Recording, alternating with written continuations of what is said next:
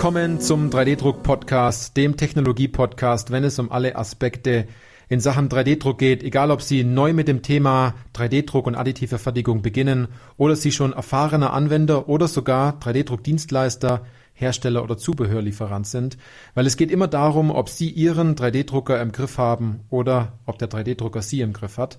Ich bin Johannes Lutz und ich freue mich auf diese Podcast-Folge, weil es eine Interview-Folge ist mit einem durchaus spannenden Thema, das sich nämlich nennt, ähm, was passiert nach dem 3D-Druck-Invest? Also was passiert nach dem Kauf eines 3D-Druckers und was ist dort ganz besonders wichtig? Also wenn Sie an dem Punkt sind und sagen, wir sind ganz kurz davor, etwas zu kaufen oder Sie haben was gekauft, äh, egal welche Technologie jetzt oder ähm, auch je nachdem welche Software oder welche Nachbearbeitung, dann gibt es auch immer ein Leben nach diesem Investment und darüber möchte ich heute mit Dominik Heinz sprechen. Dominik, ich finde es äh, klasse, dass du da bist, weil wir haben uns über dieses Thema letztens nämlich telefonisch unterhalten und äh, haben uns dann darüber abgesprochen, dass wir die Punkte, die wir dort genannt haben, eigentlich in der Podcast-Folge äh, nennen sollten. Da sind sie durchaus besser aufgehoben. Äh, ich freue mich, dass du da bist. Stell dich doch einfach mal ganz kurz vor. Hallo Johannes, ja, vielen, vielen Dank auf jeden Fall, dass ich mal wieder in deinem Podcast sein darf. ja, sehr gerne. Nee, also es ist immer wieder spannend und ähm, wie, du, wie du schon gesagt hattest von wegen, ne, wir hatten neulich da mal uns ausgetauscht, genau zu dem Thema, was passiert denn nach dem Kauf des 3D-Druckers und wir wollten das mal auch der Hörerschaft so ein bisschen mitteilen, was so unsere Erfahrungen sind. Ähm, genau für die Leute, die mich nicht kennen, also ich bin Dominik Heinz, ich verantworte den Bereich additive Fertigung und Managed Workplace bei der Firma Druckerfachmann.de bin jetzt seit 2018 ähm, bei dem Unternehmen und aktiv dabei, diesen Geschäftsbereich aufzubauen.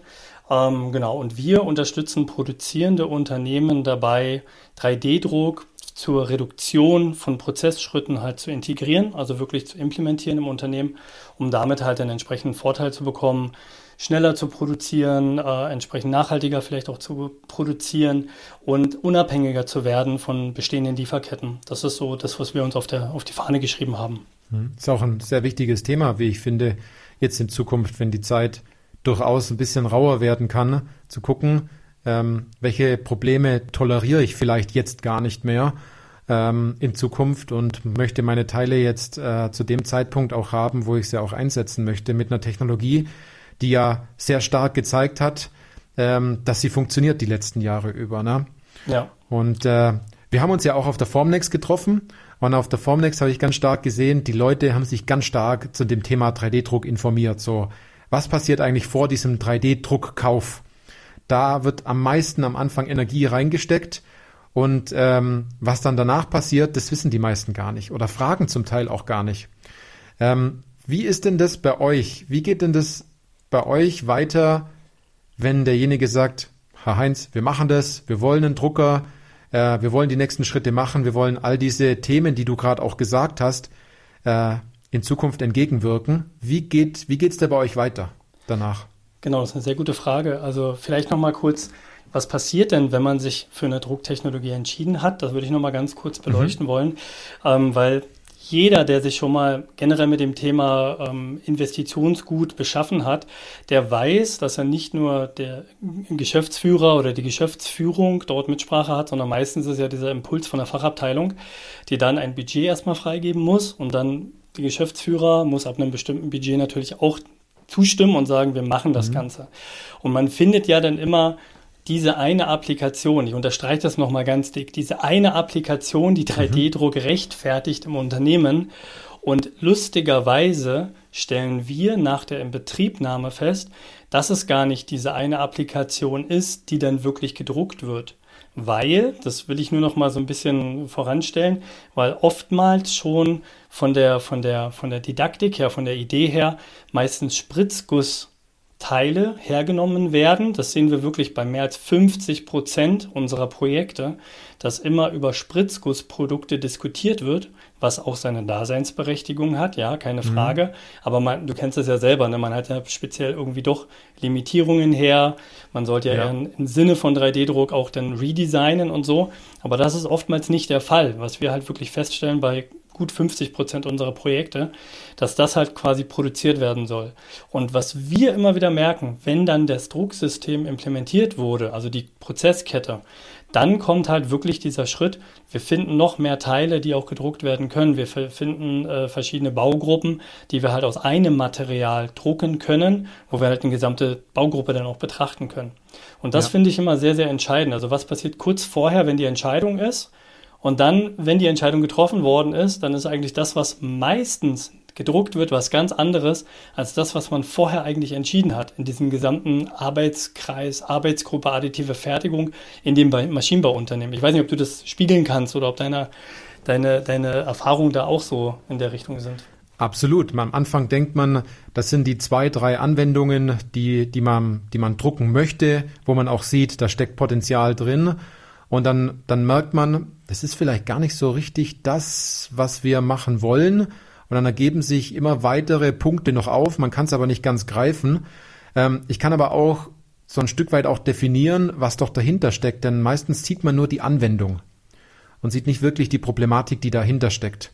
Wenn man also den Fokus mehr auf das Problem äh, legen würde, wie du gerade auch gesagt hast, aus mehreren Bauteilen ein Bauteil machen, ähm, vielleicht die Bauteile leichter machen, ähm, einfacher zu montieren machen etc., dann kommt viel mehr dabei raus. Man muss aber aufpassen, wie du es auch gesagt hast, man trifft die Entscheidung meistens an einer einzigen Anwendung und sagt dann aufgrund dieser einen einzigen Anwendung, wir machen es oder wir machen es nicht.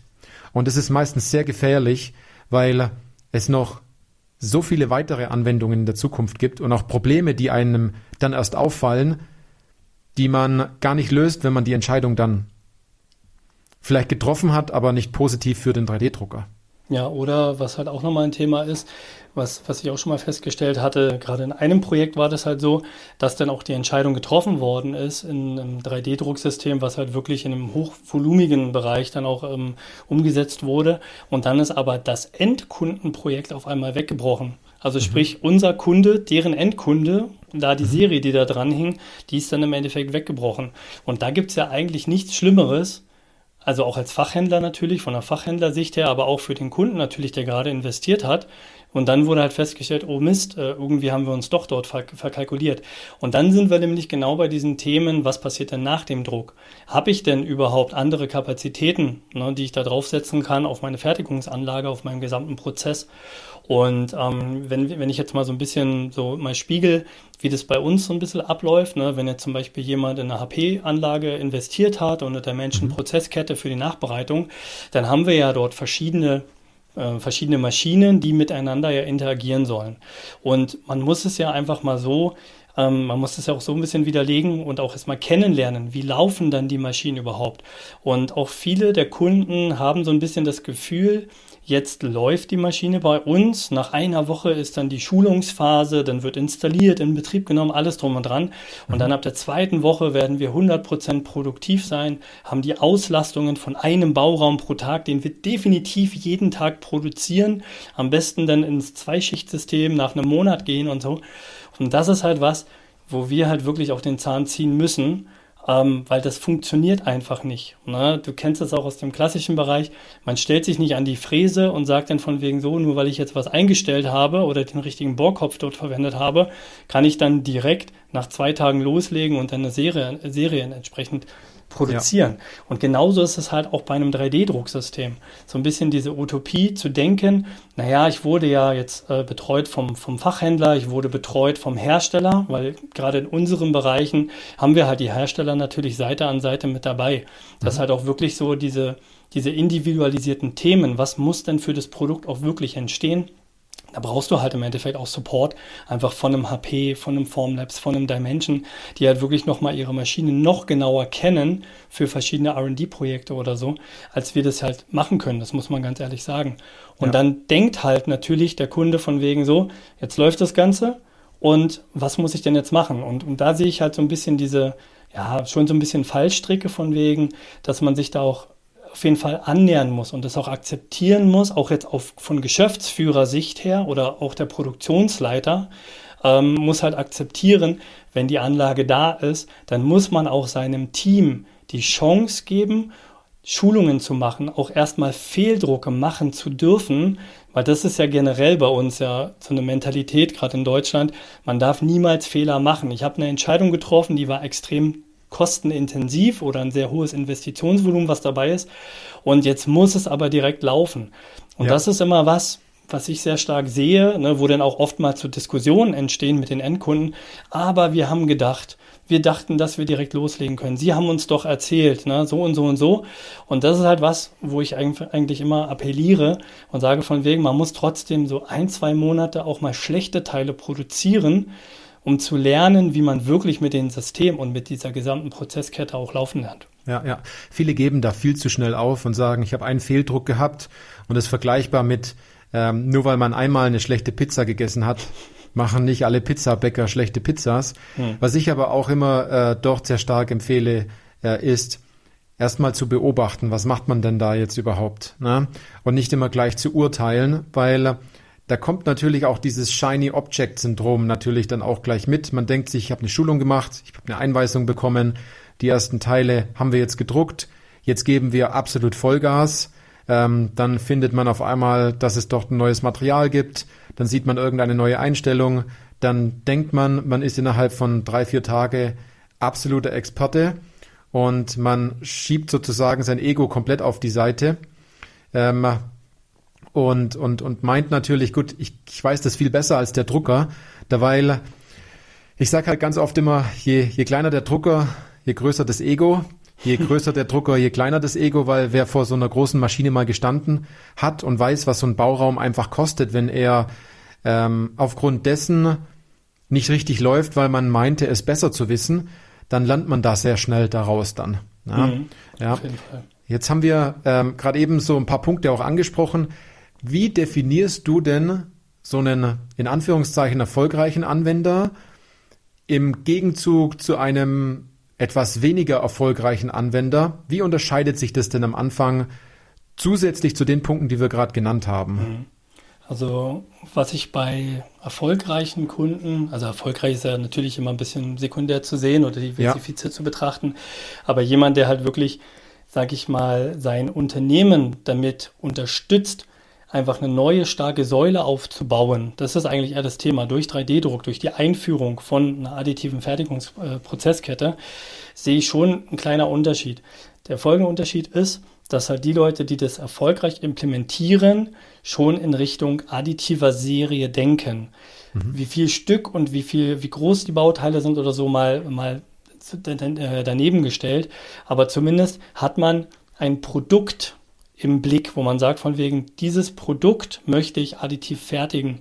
Man hat dann auch schon das Thema, ähm, dass man Ressourcen draufsetzt. Das ist jetzt nicht der Azubi, der das macht oder der Praktikant oder der Bachelor, was erstmal grundsätzlich ja gut ist, aber eben wirklich der Fertigungsleiter ist mit dabei oder die, die halt wirklich eben in den verschiedenen Fertigungsprozessen involviert sind, gehen an die Maschinen ran. Man macht sich gemeinsam einen Plan.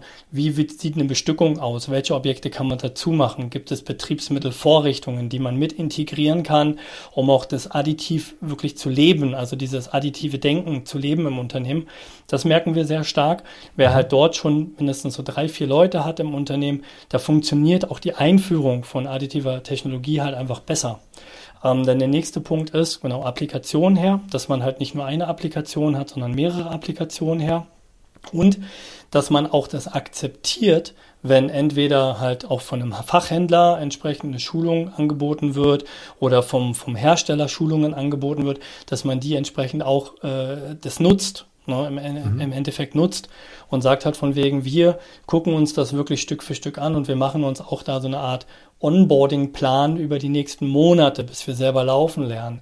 Und, und die Leute, die Endkunden, die halt sich damit vorher auch beschäftigt haben und sagen, wir haben so eine Art Einarbeitungsplan für die Implementierung von additiver Fertigung, da läuft das meistens besser.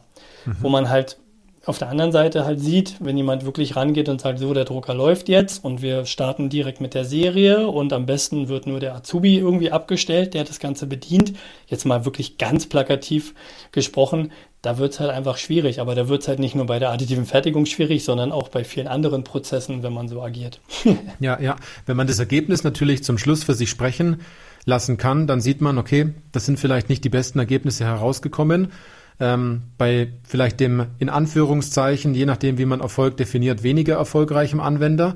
Und bei dem erfolgreicheren Anwender, der kann vielleicht eher Erfolge und Ergebnisse nachweisen und kann danach aber auch sagen, wir haben jetzt was gemacht, wir sind vielleicht nicht ein ganzes Stück, ganzes Stück weitergekommen, wir engineieren wieder etwas, dann spricht man natürlich wieder mit dem Hersteller oder mit dem, mit dem Händler und äh, stellt dort seine Fragen. Und dann kommt man wieder ein Stück weiter, äh, sozusagen. Was ich dort ganz stark wahrgenommen habe, ist, dass sich viele nicht mehr trauen zu fragen. Vor mhm. allem diese einfachen Fragen. Dass man sagt, wie, wie macht ihr denn das? Ist es normal, das zu tun? Toleriert, to muss ich das überhaupt noch tolerieren, wenn die Maschine dies und jenes macht? Bin ich da überhaupt gut bei den Ergebnissen? Weil manche Kunden wissen einfach nicht, dass sie saugute Ergebnisse haben und dass das mhm. äh, nicht üblich ist, die Maschine vielleicht so auszulasten oder diese Bauteile so herauszunehmen, wissen das aber einfach nicht, weil es nicht kommuniziert worden ist und die meinen dann zum Schluss, ja, wir machen halt ein bisschen was. Ne? Man hat ganz oft keinen Punkt zu vergleichen, mhm. schlussendlich. Deswegen ist die Kommunikation da auch so wichtig, wichtig, dem Kunden auch zu sagen, schau mal, wo stehst du denn gerade? Was kannst du denn erwarten? Was solltest du auf jeden Fall nicht tun? Also, also beim Thema Vergleich, mhm. genau, da fällt mhm. mir auch noch mal was ein, ähm, was, was wir ja auch sehr häufig sehen man spricht ja häufig gar nicht mit anderen Mitbewerbern, ne? zum Beispiel mit einem Marktbegleiter aus dem gleichen Sektor im Maschinenbau, spricht man ja gar nicht über die Erfahrungen, weil man sagt ja, das ist ja der Mitbewerber. Ja. Und wenn, dann ist es ja meistens mit jemandem, der dann vielleicht als Zulieferer die letzten Jahre dabei ist, dem würdest du ja auch nicht auf die Nase binden, oh, ich habe jetzt eine additive Fertigungsanlage, die 80 Prozent von dem, was ihr aktuell zuliefert, obsolet macht. Und, ja. und ich glaube, dass es da so ein bisschen die Mentalität auch so ein bisschen mitschwingt, gerade als Ingenieur, ich sag mal, wir kennen es ja auch beide, ne, ist ja immer dieses, das, was man selber erschaffen hat, ist eh immer das Tollste, Beste. ja, und ja, vielleicht ja. dann doch mal kritisch zu hinterfragen, ist es denn wirklich so? Ne, wie sieht denn, sieht's denn marktseitig überhaupt aus oder sowas? Das will man vielleicht nicht so wirklich zugeben oder sich da dann entsprechend erkundigen oder auch mal austauschen. Und das ist, glaube ich, auch so eine Herausforderung für jedes Unternehmen. Ja. Ja. Ich habe halt auch eine Erfahrung gemacht, wenn jetzt ein Unternehmen auf die Webseite schreibt, es macht etwas mit der additiven Fertigung, dann heißt es lange nicht, dass das Unternehmen damit auch erfolgreich ist. Ja. Oder dass der Drucker auch 24-7 läuft. Also wenn man jetzt glaubt, der Wettbewerber steigt jetzt in das Thema mit ein und man hat selber die, die, die ein, zwei Hürden gehabt, um überhaupt das eine Produkt oder die eine Serie auch so hinzubekommen, heißt das lange nicht, dass das jemand anders im 3D-Druck auch einfach so macht. Also äh, man muss immer genau nachfragen, wie weit ist derjenige schon, wie oft läuft der Drucker dort ähm, und welche Erfahrungen hat man dort gemacht. Es wird einfach viel zu wenig darüber gesprochen. Dabei, wenn wir das jetzt so sehen, jetzt aus der Sicht von uns beiden, Dominik, jeder hat da im Endeffekt nahezu die gleichen Probleme. Man meint aber, man ist super speziell und das hat man dann nur alleine und ähm, niemand kann einem dort helfen. Deswegen finde ich es schon immer wichtig, den Kontakt natürlich zum Hersteller oder zum Händler auch zu haben und um Rat, um Hilfe zu fragen, weil der Händler oder der ähm, Hersteller natürlich auch immer eine ganz andere Sicht auf den Markt hat, ganz andere Sicht auf Anwendungen und dabei ist es nicht immer so, dass etwas super kompliziertes vielleicht verändert werden muss. Manchmal ist es was ganz Einfaches, etwas, ja. was man nicht gesehen hat, was man auf seiner Checkliste vielleicht glaubt zu tun, aber man macht es doch nicht. Ja, gerade das Thema auch mit der Checkliste. Also wir zum Beispiel auch bei, der, bei dem Übergang von der Kaufentscheidung bis hin zum Rollout, also wenn wir wirklich dann die Inbetriebnahme mitplanen, was uns halt immer ganz wichtig ist, dass wir bei uns äh, den Solution Manager direkt mit dazu packen, also bei jedem Projekt ähm, einfach, dass dort wirklich auch zum einen der Bedarf bevor der Kauf, die Kaufentscheidung getroffen ist, dass das erstmal klar ist, dass das Bauteil mhm. oder die Bauteile auch sinnvoll sind und dann aber auch, dass dieser reibungslose Prozess dann auch funktioniert. Das haben, haben wir bei uns gemerkt, das hat extrem geholfen, um auch einfach einen Ansprechpartner face-to-face -face eben mit anzudocken an den Endkunden. Und äh, dann sind sie auch ein bisschen offener dafür, auch mal manche Fragen zu stellen, wo man dann sagt, ah nee, ich will jetzt nicht unbedingt beim Verkäufer oder beim Hersteller irgendwie mir die Blöße geben, sondern ja. dass man da so eine Zwischenebene nochmal mit eingebaut hat. Das war für uns auf jeden Fall nochmal in den letzten Jahren sehr hilfreich, was ja auch dann nochmal für den Erfolg, für die, für die Endkunden dann auch geholfen hat, weil, weil nichts ist schlimmer, als wenn man dann irgendwie ein Investment hat und dann am Tagesende aber die Maschine nicht ausgelastet ist Die Auslastung ist natürlich auch immer wieder für jedes Unternehmen unterschiedlich. Ne? Ja. Genauso wie eine Kleinserie ja immer anders definiert wird. Ähm, was wir halt sehen, wenn man jetzt zum Beispiel so dieser klassische Fall im HP-Universum, da reden wir ja häufig auch von Kleinserien bis zur Serienfertigung. Und wenn halt dann doch oftmals das Thema Prototypenbau, was ja eine sehr starke, ein starker Vorteil von additiver Fertigung ist. Ich kann mal schnell meine Prototypen zusammenbauen und drucken. Mhm. mhm. Ähm, was wir aber sehen ist, wenn man im Prototypenbau dann wieder aktiv ist, dann fragt man sehr schnell auch nach anderen Materialien. Und das mhm. ist auch so ein Fallstrick im Nachhinein, wo denn die Kunden vorher gar nicht genau rausgranuliert haben, was brauche ich denn für ein richtiges Material. Und, und an der Stelle sollte man sich das auch immer noch mal so ein bisschen ja, als einen Punkt mitnehmen und sagen von wegen, wie viele Fälle habe ich denn überhaupt, die auf der Maschine laufen sollen? Weil die Umrüstzeiten von einem Material, gut, es sind vielleicht mal drei Stunden, mal ist es ein Tag etc. etc. Das kann man mal machen. Aber mhm. wenn man halt gerade eine Serienanlage immer wieder umrüsten möchte, dann sollte man eher über andere Geschäftsmodelle nachfragen, also sich mehr Gedanken machen. Sowas ja, wie absolut. zum Beispiel eine große Anlage, die wirklich das eine, weiß nicht, TPU-Material zum Beispiel als flexibles Material immer 24-7 produziert. Ich habe aber kleinere Lösungen, die genauso professionell sind oder annähernd genauso professionelle Teile liefern, wie zum Beispiel bei der Formlabs. Ne? Das sehen wir immer ganz gut im Vergleich, wo man dann sagt, dann stellt man sich dazu halt ein oder zwei von den Fuse One zum Beispiel hin und lässt dort Nylon 11 oder Nylon 12 laufen weil man da einfach merkt, man kann da ein bisschen mehr produzieren. Und wenn man dann weiß, okay, wir hätten jetzt wieder was, was richtig in die Serie gehen kann, wo der Prozess natürlich auch wiederholbar sein muss, also auch immer wieder wiederholbar sein muss, dass man dann schaut, was passt denn da am besten für sein Geschäftsmodell halt auch mit rein. Und, ja. und das ist halt was, was man auch im Nachhinein natürlich nochmal noch mal genau prüfen sollte, weil ein Drucker meistens, klar, ich bin jetzt Fachhändler natürlich und bin bestrebt natürlich, dass viel gedruckt wird und mehr Maschinen natürlich da sind, aber auch aus der Sicht natürlich vom Maschinenbauer her, ähm, dieses, wir brauchen halt natürlich auch eine entsprechende Landschaft, eine Drucklandschaft, die halt auch viele Optionen offen lassen, um damit auch wirklich verschiedene Serienteile fertigen zu können. Ja, wir haben da einen Fall, Dort wird sozusagen eine Maschine als den absoluten Daily Driver verwendet. Dort mhm. wird gedruckt ohne Ende, das läuft, ähm, die Anwendungen sind klar, die Kleinserien sind klar, das passt alles. Und dann gibt es noch einen weiteren Drucker, äh, auch auf dieser SLA-Basis oder DLP-Basis. Mhm. So möchte ich es jetzt mal nennen. Ich möchte jetzt keinen direkten Hersteller nennen, aber ähm, dort wird immer nur sukzessive darauf zurückgegriffen, immer wieder. Aber man hat sich diese Technologie angeschafft, weil das Problem, was damit gelöst wird mit den Teilen, der Drucker läuft nicht jeden Tag, er läuft vielleicht zweimal die Woche, ist so groß, dieses Problem, was damit gelöst wird, dass es sich lohnt, diese Technologie einzusetzen. Also es geht nicht immer nur um Masse, sondern es geht auch, was steckt denn dahinter, wenn ich diese eine Problematik regelmäßig löse.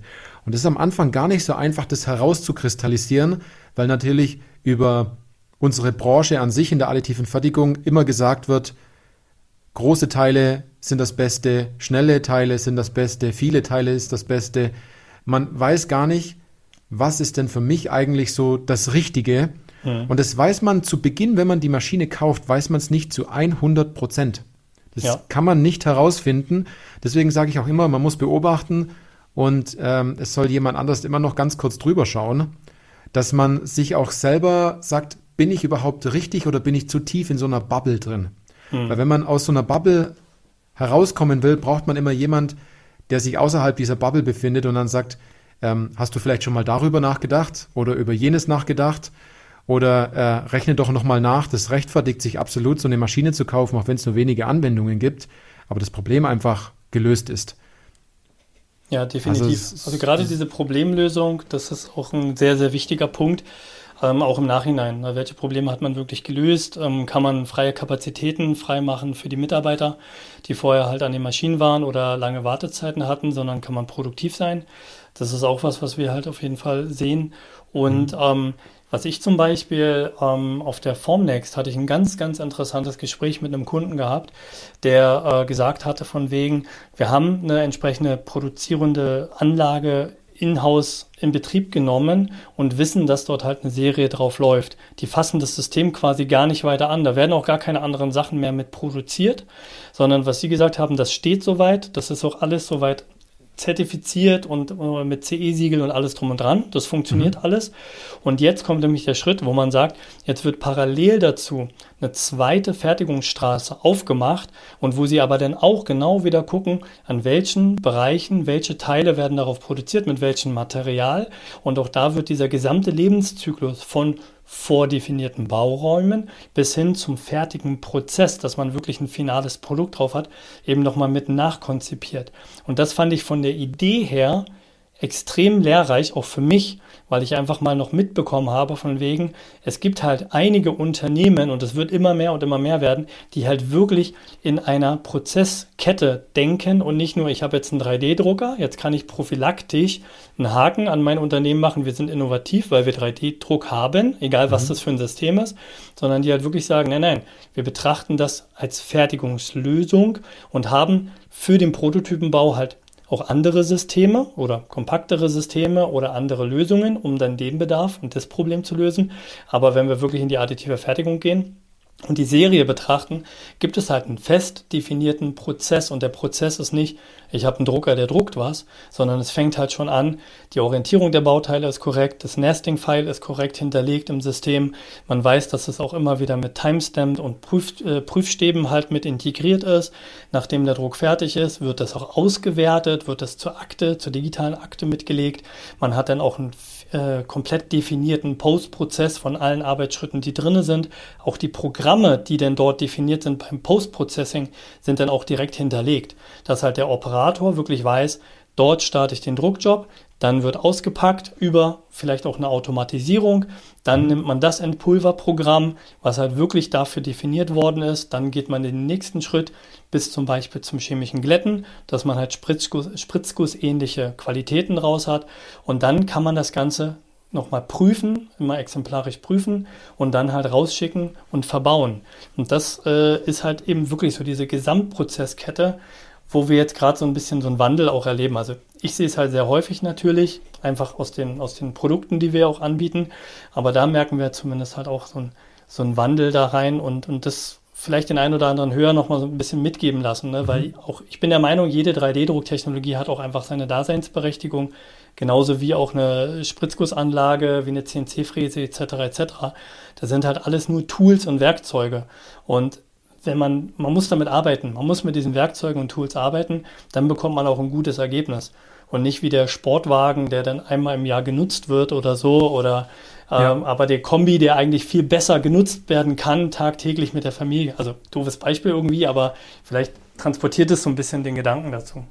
Ich verstehe dich da vollkommen, weil wenn man das mit einer anderen Fertigungstechnologie vergleicht, angenommen ein Spritzguss, dann tut man dort ja auch ganz vieles dafür, dass die Zykluszeit so kurz wie möglich ist, dass ein Roboter diese Teile entnimmt. All die Dinge, die man in anderen bestehenden Technologien schon ganz oft einsetzt, werden im 3D-Druck manchmal ganz oft vergessen, weil man nur auf diese Technologie schaut und sich dann sagt, ja, was, was mache ich denn jetzt, wenn ich die Teile jetzt rausnehme? Ähm, also man denkt in bestehenden Technologien schon in einem fertigen, fertigen Produkt oder in einer fertigen Lösung dann, aber im 3D-Druck hat man so diesen Fokus immer auf eine Sache, weil die auch begeisternd ist. Mhm. Davon muss man natürlich auch ein bisschen wegkommen und muss sagen, ich habe hier vorne, wo ich was reinpack und hinten muss was rauskommen und am besten eine 3D-gedruckte Lösung. Und damit das immer und immer und immer wieder gleich funktioniert, muss ich schauen, auf welche Kleinigkeiten ich entsprechend achten muss. Die Dinge, die du gerade eben ange, angesprochen hast, ne? Der Datensatz muss passen, die Ausrichtung muss passen. Äh, wo liegen die Bauteile im Bauraum? Ähm, passt die Nesting-Datei, wo werden die abgelegt. Das sind viele Dinge, da ist man zu sehr in dem Punkt drin, dass man sich denkt, 3D-Druck ist cool, anstatt zu sagen, ich nehme es einfach als weiteres Werkzeug und wir machen da auch wieder das Beste daraus. Genau. Und ja. noch ein kleiner, kleiner Zusatz, der mir noch gerade einfällt. Ähm, das Thema Arbeitsschutz. Ähm, auch wie sieht denn der Prozess aus in Bezug auf Arbeitsschutz? Ne? Dass die Kollegen, die die Systeme bedienen, auch wirklich ordentlich damit arbeiten. Ne? Wir sind, kommen halt aus dem Pulver, Pulverbereich und kennen natürlich die ganzen Einwände und Zweifel, die damit bei sind, Stäuberung und Explosion und weiß der Geier, was es da halt alles gibt. Mhm. Und, und da ist zum Beispiel auch was. Ähm, wir hatten auch einen Kunden in diesem Jahr, der hat sich aktiv zum Beispiel, obwohl es mehr gekostet hat, aber hat sich direkt aus dem dem Thema Arbeitsschutz für eine Automatic Unpacking Station von HP. Da gibt es so ein Modul, was quasi nach dem Druck dann entsprechend den Bauraum entpacken kann. Zumindest hat man da Pulveranhaftung noch dran, aber zumindest ist es so grundsätzlich erstmal entpulvert und dann würde es quasi in die nächsten Prozessschritte mhm. gehen. Und an sich braucht der Kunde das gar nicht für seine Teile weil das einfach so, so das komplette Optimum hätte man damit nicht erreicht. Aber mhm. der Kunde hat uns gesagt, er kauft das mit ein, einfach um seine Kollegen einen einfachen und arbeitsschutztechnisch besseren Prozess zu liefern. Und so als Nebensatz von wegen, man kann auch dann weniger Fehler machen. so Absolut. Aber das fand ich total smart, weil auf so eine Sachen, ne, da kann man so viele äh, Sachen sich angucken, so viel technische Schulungen auch bekommen, auch vom Hersteller her oder so. Ne, äh, hintereinander weg. Aber genau das sind ja die Sachen von wegen, warum denn der Kunde das oder sich dafür entschieden hat, im Nachhinein das zu erweitern. Weil er halt einfach sagt von wegen, ich möchte auch meinem Team, meinen Kollegen, meiner Produktions, äh, meinen Produktionskollegen halt wirklich was an die Hand geben, was halt so gut funktioniert und so einfach ist, wie man es halt aus den anderen Systemen halt her auch kennt. Ja, ja. Es ist halt immer die Frage, bin ich bereit, diesen Preis dafür zu bezahlen? Und dabei fragt man sich immer den Preis, was passiert, wenn ich es nicht bezahle? Ne? Ja. So dieser Opportunitätskosten-Gedanke, hm. äh, der dort mitspielt. Weil das kennst du auch. Es ist immer die Frage, was kostet es dich, 3D-Druck oder die additive Fertigung nicht zu nutzen im Unternehmen und es cleverer wieder zu machen? Das ist so ein wichtiger Punkt, der immer wieder vorkommt. Lass uns mal ganz kurz noch auf den Punkt kommen, wenn wir sagen, zwei Dinge ähm, was die meisten Anwender im Nachgang nach dem Invest, nach dem Druckerkauf falsch machen und worauf man sie vorbereiten sollte. Na, was, was denkst du, was sind so zwei Dinge aus deiner Sicht, ähm, die du mitgeben möchtest jetzt hier im Podcast? Also auf jeden Fall würde ich den ersten Punkt auf jeden Fall sagen, dass sie wirklich auch Fehler machen sollen. Ne? Also, mhm. dass man wirklich auch mal Fehldrucke macht, auch mal das gleiche Bauteil ganz verschieden an verschiedene Stellen legen, mit der Orientierung ein bisschen rumspielen, mhm. um mal so die ersten ein, zwei Drucke auch mal versemmeln, sage ich jetzt mhm. mal. Mhm. Das wäre auf jeden Fall ein Punkt, um die Lernkurve hochzuhalten. Und der zweite Punkt ist, halt wirklich auch im Team Bauteile zu diskutieren, die auf dieser Maschine laufen können das ist so, also wirklich dann nochmal zu gucken von wegen, sei es ein Joe Fix wenigstens einmal im Monat, wo man dann sagt, guck mal, wir haben den und den Anwendungsfall, ähm, vielleicht macht es ja Sinn, dort auch 3D-Druck einzusetzen und vielleicht auch nicht jedes Mal verschiedene Komponenten aus verschiedenen Materialien herzustellen, sondern eben mit dem Material oder mit den zwei Materialien, mit denen man halt, für die man mhm. sich halt entschieden hat, wo man die größte Schnittmenge gesehen hat, zu sagen, wie kann ich daraus dann halt eine Baugruppe wirklich entstehen lassen, wo wir vielleicht 80, 90 Prozent von Zuliefererthemen vielleicht auch reduzieren können. Mhm. Ähm, weil dann bekommt man halt viel mehr Agilität, viel mehr Akzeptanz auch im Unternehmen dafür. Ähm, weil nichts ist schlimmer, wenn die Anlage dort steht, man hat ein Investment von mehreren hunderttausend Euro zum Beispiel und dann die Kollegen langlaufen und sagen von wegen, ach, jetzt steht das schon wieder da. da passiert mhm. nichts. ja, ja, ja. Und das ist ja im Endeffekt ja auch das Schlimme, weil man dann abgelehnt wird von den Kollegen, weil es so dargestellt ist wie, der checkt es da, glaube ich, nicht mit dem Drucker. Mhm. Und dann ist es für einen auch selber immer ganz schlimm, derweil, wie du gerade gesagt hast, es ist wichtig, am Anfang auch was ausprobieren. Äh, und ich muss dir ganz ehrlich sagen, ich kenne wenige CNC-Maschinen, die von, vom Aufstellen an sofort perfekt gelaufen sind. Ne? Ja. Und wo da auch, auch nicht mal irgendwie ein Fräser abgerissen wurde oder in den, in den, Staubsto in den Schraubstock reingefräst wurde. Also man muss da ein bisschen aufpassen, man man glaubt, dass es mit 3D-Druck immer ganz schnell, ganz einfach geht, aber man muss schon auch aufpassen, wie du sagtest. Und auch diese, dieser Teamgedanke. Ja. Wichtiger, wie absolut wichtiger Punkt. Da kann ich absolut anknüpfen, ähm, denn der eine aus dem Team hat vielleicht nochmal eine andere Überzeugung oder andere Gedanken zum Thema 3D-Druck, dass man sich auch gegenseitig die eine oder andere mentale Blockade auch nimmt. Dass man sagt, du glaubst jetzt zwar, dass das nicht funktioniert, aber wir sind die Punkte durchgegangen äh, wir haben auf alles geachtet, was soll denn da schiefgehen? Und meistens klappt es dann auch, dass man diese, diesen Weg dann auch gehen muss, um sich selber zu beweisen, dass das funktioniert ja, indem man auch den Kollegen hat, der da noch mit drüber schaut. Und ein wichtiger Punkt, den ich vielleicht noch habe, ist das eigene Ego. Man vergleicht die Technologie ganz schnell mit anderen Technologien. Ähm, vom Fortschritt her, von der Lernkurve her, von den einzelnen Schritten, wo man vielleicht eher nochmal ein Stück weit die Schulbank drücken sollte, bevor man jetzt raus an die Tafel geht und sagt, man kann von Beginn an die erste Rechenaufgabe gleich lösen. Ähm, also beobachten und zuschauen und äh, Dinge vielleicht hinterfragen ist wichtiger, anstatt zu sagen, so, jetzt mache ich das, wird schon irgendwie klappen. Und wenn die Software drei Fehlermeldungen gleich schon anzeigt, dass man sich denkt, ja, ich weiß das besser. Ja. Ja. Was ist denn so dein Fazit jetzt, wenn es darum geht? Jetzt haben wir die zwei Punkte angesprochen. Ähm, zum Schluss, wo du sagst, das ist der eine Punkt. Also vom, genau, der eine Punkt, den ich wirklich sehe, ist, dass wir halt, je nachdem, welche Technologie man einsetzt, liegt es halt nicht meistens oder liegt es eigentlich nicht an der Technologie, mhm. ähm, dass die irgendwie, dass die nicht funktioniert, sondern dass man wirklich sagt, von wegen die Person, das Team, die das halt entsprechend bedienen, die müssen sich halt auch daran tasten. Die müssen auch mal gucken, wie der Werkstoff funktioniert, wie die Technologie dann funktioniert. Und halt nicht nur die Technologie, sondern der Prozess auch wirklich vom, sei es vom Scanning, von der Druckvorbereitung bis zum Druck, bis zur Nachbereitung, bis zum finalen Bauteil, dass halt damit wirklich auf dieser kompletten Breite sich dann halt im Team ausgetauscht wird. Das ist, glaube ich, auch so ein bisschen die Quintessenz jetzt äh, in, der, in dem heutigen, auch, ja. heutigen Thema irgendwie, dass man halt wirklich auch diese Akzeptanz hat von wegen, ja, das Team wird involviert und es gibt nicht nur diesen einen, der den Hut auf hat, sondern wirklich, dass man sich da auch gut austauscht, um einfach bessere, innovative, also besser ist ja auch ein bisschen schwierig, aber zumindest innovativere Produkte herzuleiten, die dann vielleicht sogar mal wieder dezentral besser oder einer höheren Stückzahl produziert werden können und dass man halt nicht so lange warten muss, bis dann irgendein Ersatzteil dann zugeliefert worden ist ähm, und dass man sich grundsätzlich mit dem ganzen Thema da auseinandersetzt im Team und das einfach mal diskutiert und dass man dafür auch Raum schafft, darüber zu sprechen. Ja, genau, einen sicheren Rahmen schaffen für die Personen, die daran arbeiten. Das ist so, so auch das, was ich, was ich immer wieder natürlich nach außen bringen möchte dass man sagt, da ist auch der Faktor Mensch eine ganz wichtige Rolle, weil er bedient die Technologie, er denkt darüber nach. Der Faktor Mensch hat auch das Problem und hat das Problem analysiert, dass er gerne etwas anders machen möchte, dass da ähm, sozusagen eine Veränderung mit herbeigeführt wird.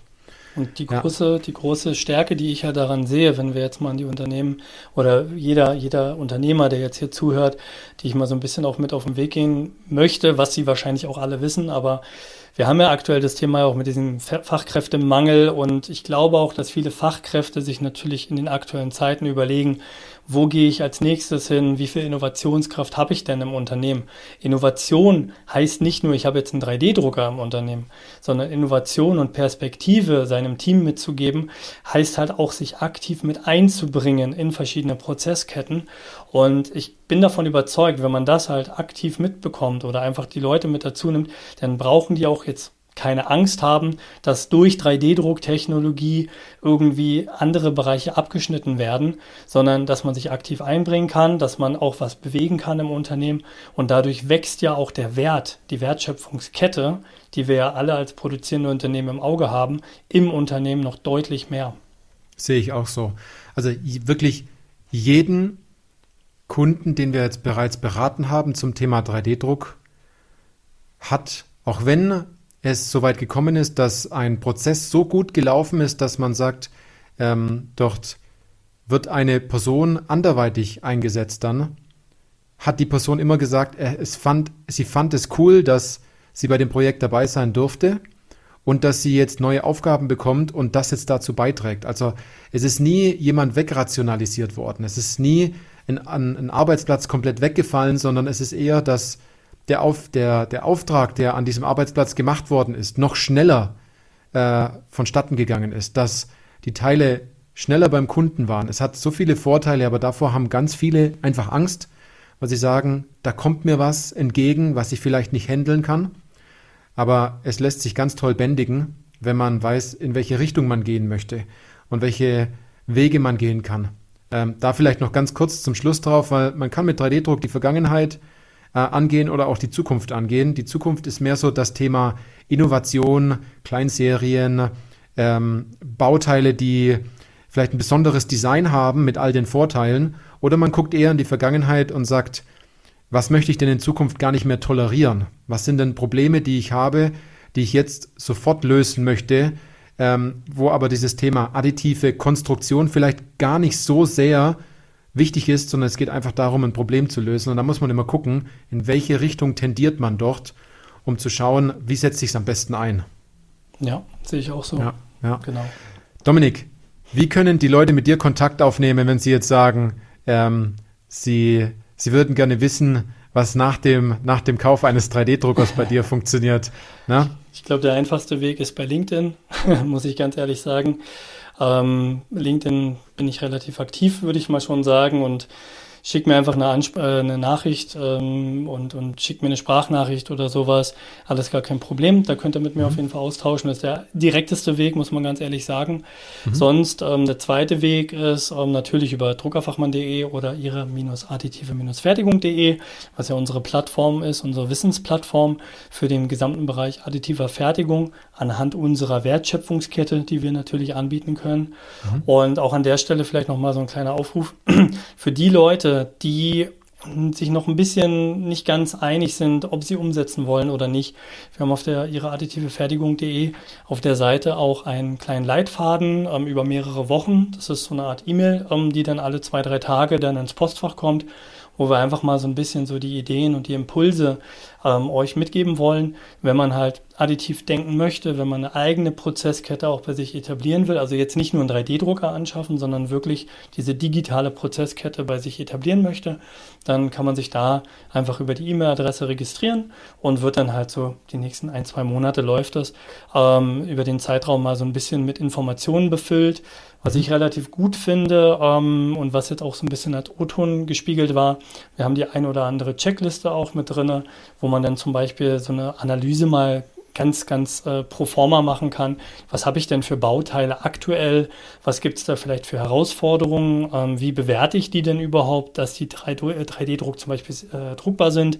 Also wer ist, äh, welche Teile sind denn zum Beispiel geeignet dafür? Ähm, so eine Sachen findet man dort dann auch in diesem, in diesem Leitfaden. Genau. Okay.